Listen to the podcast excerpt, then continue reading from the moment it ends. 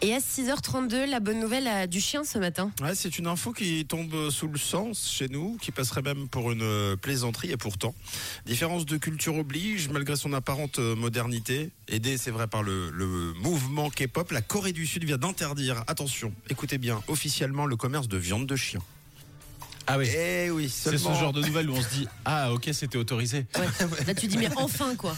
C'est ça. Donc là, c'est une mauvaise nouvelle et une bonne nouvelle. La Ouais. mauvaise nouvelle, c'était autorisé. La bonne nouvelle, ça ne l'est plus.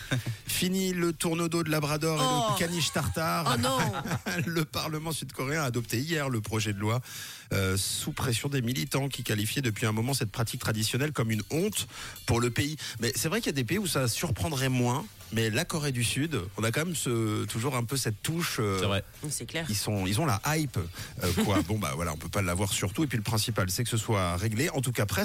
L'Assemblée a voté en faveur du texte euh, à l'unanimité, 208 voix contre zéro.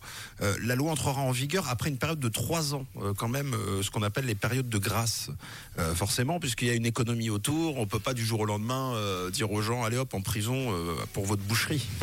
Donc dès lors, la vente, l'élevage et la consommation de chiens sera passible, seront passibles d'une peine pouvant aller jusqu'à 3 ans de prison et l'équivalent de 20 000 francs d'amende.